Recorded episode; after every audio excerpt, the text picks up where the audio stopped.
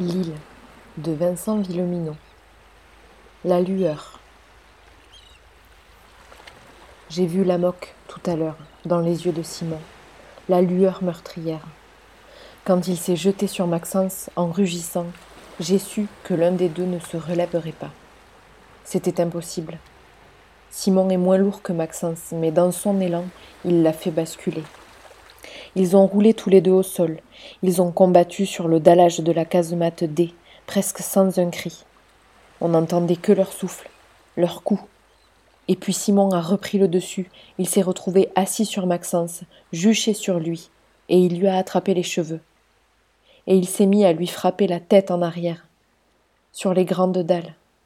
On a tous hurlé. Ça aurait été moins effrayant s'il avait crié, lui, s'il avait émis un son. Mais non, c'était froid, déterminé, méthodique, à cause de cette lueur dans ses yeux.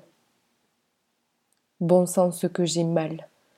Je ne pensais pas qu'on pouvait avoir si mal. Mais maintenant c'est comme si la douleur s'installait, comme si elle m'engourdissait. J'ai peur de m'endormir, dans le noir de notre sas, dans cette casemate semi-enterrée, sous ces voûtes de pierre, dans ces ténèbres. Si je m'endors, je. je vais mourir? Maxence, notre copain, notre ex-copain, Maxence le traître, n'a même pas eu le temps de crier lui non plus. Simon l'avait assommé au deuxième impact, je pense. Ensuite, il a continué de lui cogner la tête. Dix fois, vingt fois. Ce n'était plus pour se défendre. C'était pas pour le mettre hors d'état de nuire ou parce qu'il avait peur. Non. C'était la moque. Il voulait simplement le tuer. Quand il a enfin lâché la tête, celle-ci est retombée. Ce n'était plus Maxence allongé sous lui. C'était une chose inerte, un corps, un mort. Ça n'était plus Simon non plus. On se taisait, stupéfait. On avait les yeux écarquillés, il s'est retourné vers nous, hagard. La lueur avait disparu, provisoirement. J'avais tout vu. Il avait été hors de lui-même, et maintenant, éclaboussé du sang d'un ancien ami, il regardait la flaque qui s'étendait devant lui, incrédule. Il n'en revenait pas de ce qu'il venait de faire. C'était pas lui, c'était la moque. Et maintenant, j'ai peur qu'elle monte en moi la colère dans ces ténèbres, ou en blanche, Ensuite, Bastien a ramassé l'arme de Maxence qui avait volé à trois mètres dans l'assaut de Simon. Il l'a pointé vers Simon. Il s'est mis à lui hurler de se relever, de mourir debout, parce qu'il allait le crever. J'ai vu de nouveau la moque, à la lueur des torches, dans les yeux de Bastien cette fois. Elle s'était emparée de lui, elle déformait ses traits. Ce n'était pas un réflexe de survie, ni l'horreur de ce qu'il venait de voir, ce n'étaient pas les ordres d'un chef, ni une façon rationnelle de nous défendre tous. Non, c'était cette haine meurtrière, cette volonté d'écraser l'autre, de le faire disparaître, ce besoin impératif que l'autre saigne. Je comprends, je ressens ça. Si l'un des deux se retrouve devant moi, s'ils ont fait du mal à Luna, je. Je me relèverai, malgré la douleur. Ça monte, oui. Et cette rage, cette rage inaltérable, folle, que rien ne vient calmer sinon la mort de l'autre, je l'ai vue. Alors j'ai su, j'ai su que l'amok l'avait contaminé, qu'il était passé d'un corps à l'autre. J'ai compris qu'on était tous atteints, déjà. Bastien avait eu raison quand il nous avertissait. On avait commis une immense connerie. Dans un éclair, j'ai pensé au bourg, à ce qu'on y avait semé, mais lui, Bastien, il n'y songeait plus à ce moment-là, ni aux conséquences de tout ça, ni à sauver quiconque. Il ne pensait qu'à tuer, tuer Simon, mais nous tuer aussi, peut-être. Il n'y avait plus que ça sur son visage, un désir de sang, une volonté de faire mourir. Et même si Simon s'était relevé lentement, même s'il gardait les mains en l'air au-dessus de sa tête, des mains rouges de sang, je les ai vues à la lumière des flammes, même s'il ne représentait plus une menace, Bastien a tiré. Blanche nous avait avertis, presque un mois plus tôt. Elle nous avait dit, à Hugo et à moi, tout ce qui allait arriver. Le lendemain des barques et de la conversation au réfectoire, on était allés au fort tous les deux, ma fiancée et moi. Elle n'avait pas pris son vélo, elle avait voulu que je l'amène, en se juchant sur mon porte-bagages en Amazon. Je l'ai dit, elle adore ça. Comme convenu, on avait retrouvé Hugo là-bas. On était seuls tous les trois. C'était samedi très tôt. On s'était regardé, un peu interdit. On n'avait pas l'habitude d'entrer dans le fort en trio. Mais si notre ami avait un secret à nous dire, c'était le bon endroit. Je pris la place de ma sœur et Blanchette grimpa sur mon dos, puis se mit debout sur mes épaules. Elle se haussa sur la pointe des pieds et Hugo lui tendit le tournevis. Elle dévissa le cadre, le souleva, se glissa à l'intérieur, nous lança la corde, on grimpa. Je referme derrière nous? demanda Hugo. Elle confirma.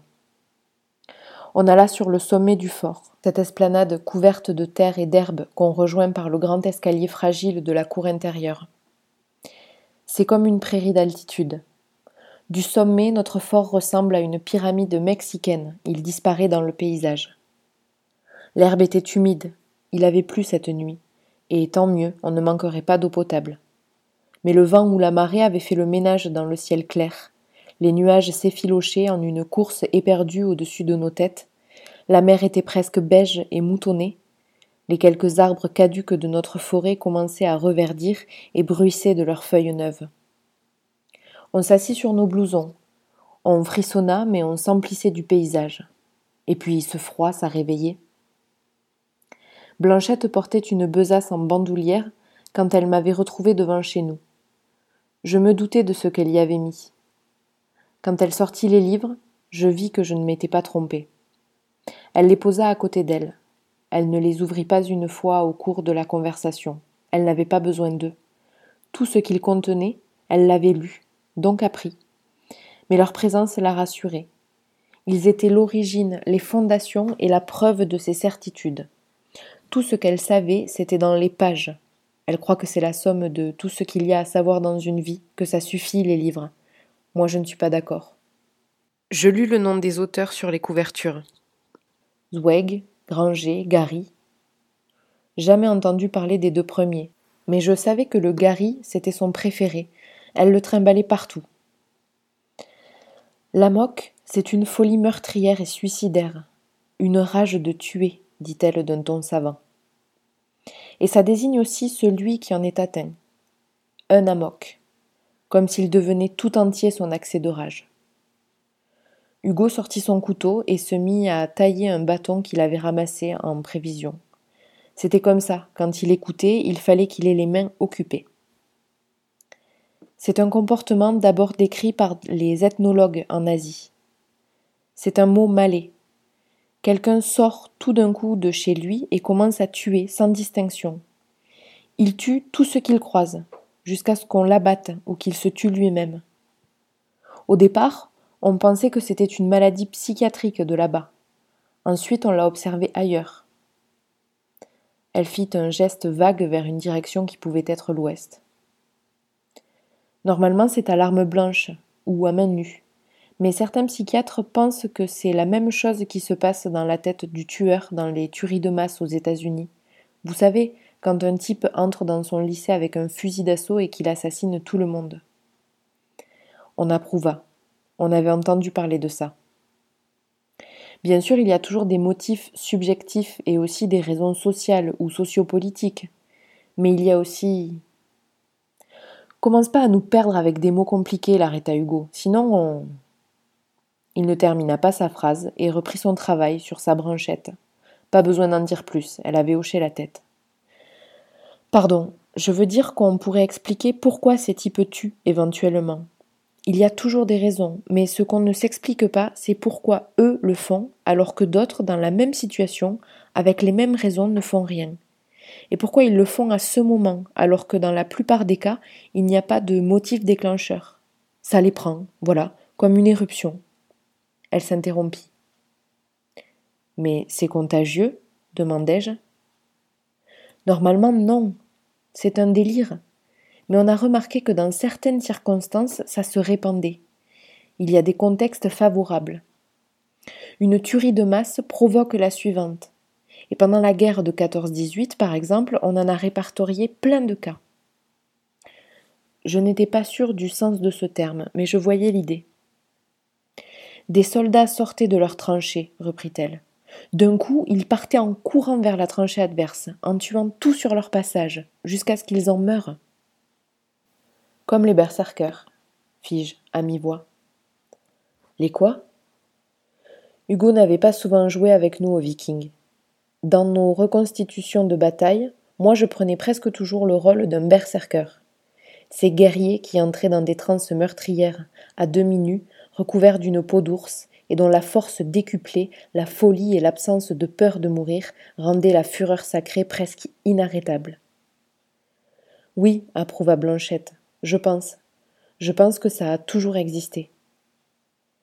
Mais pourquoi ce coup-ci ça se produit d'un coup?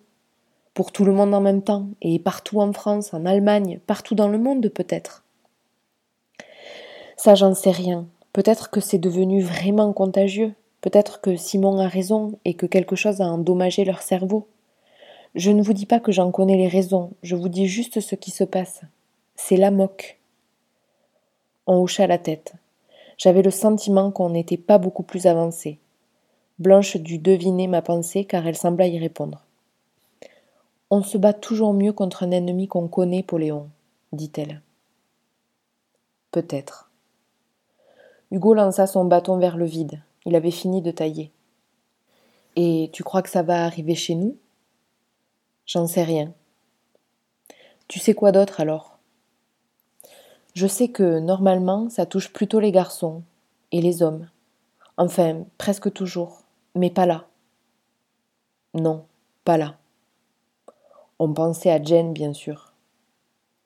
Je sais aussi qu'on ne peut rien faire pour arrêter les amocs. Quand ils ont commencé leur course, on dit comme ça courir la moque.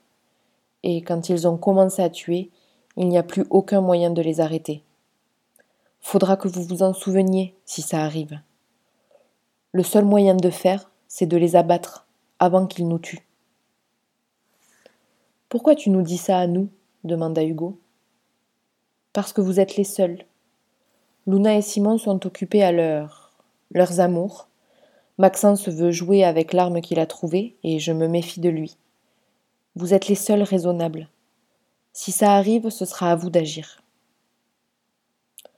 On ne savait pas très bien ce qui arriverait, ni la façon dont on pourrait agir, ni quoi ni qu'est-ce. Mais on était fiers que Blanchette nous confie cette mission. Et puis, elle avait raison, on le sentait. On avait déjà perdu Michael, les trois autres, on ne pouvait pas compter sur eux. Désormais, c'était nous trois, ensemble, sur nos gardes.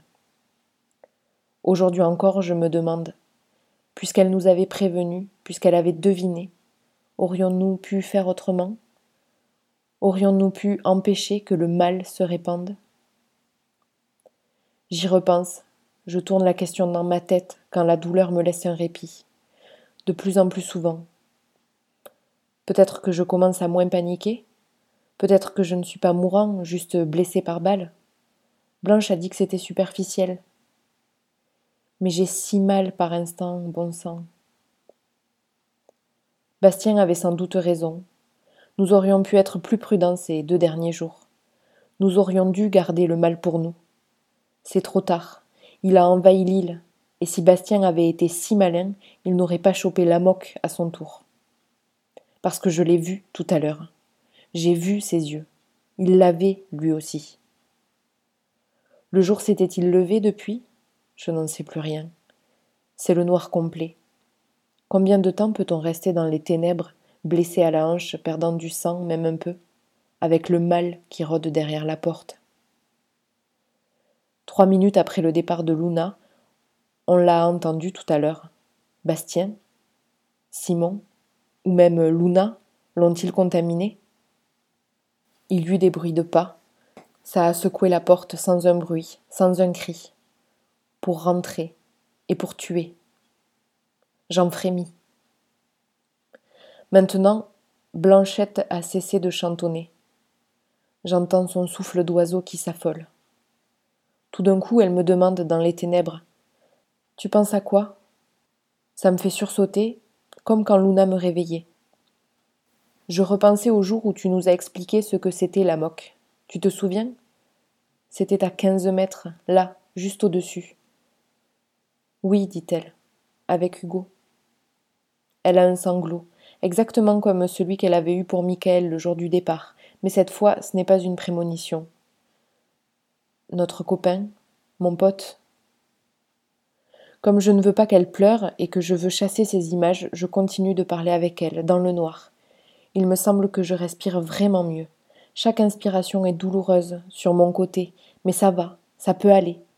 Je dis Tu avais des livres ce jour-là, et il y en a un, il s'appelait Les racines du mal. C'était ton préféré. Je me dis On aurait dû les couper, ces racines, les racines du mal. Mais on n'a pas réussi. Maintenant il se répand comme une mauvaise herbe.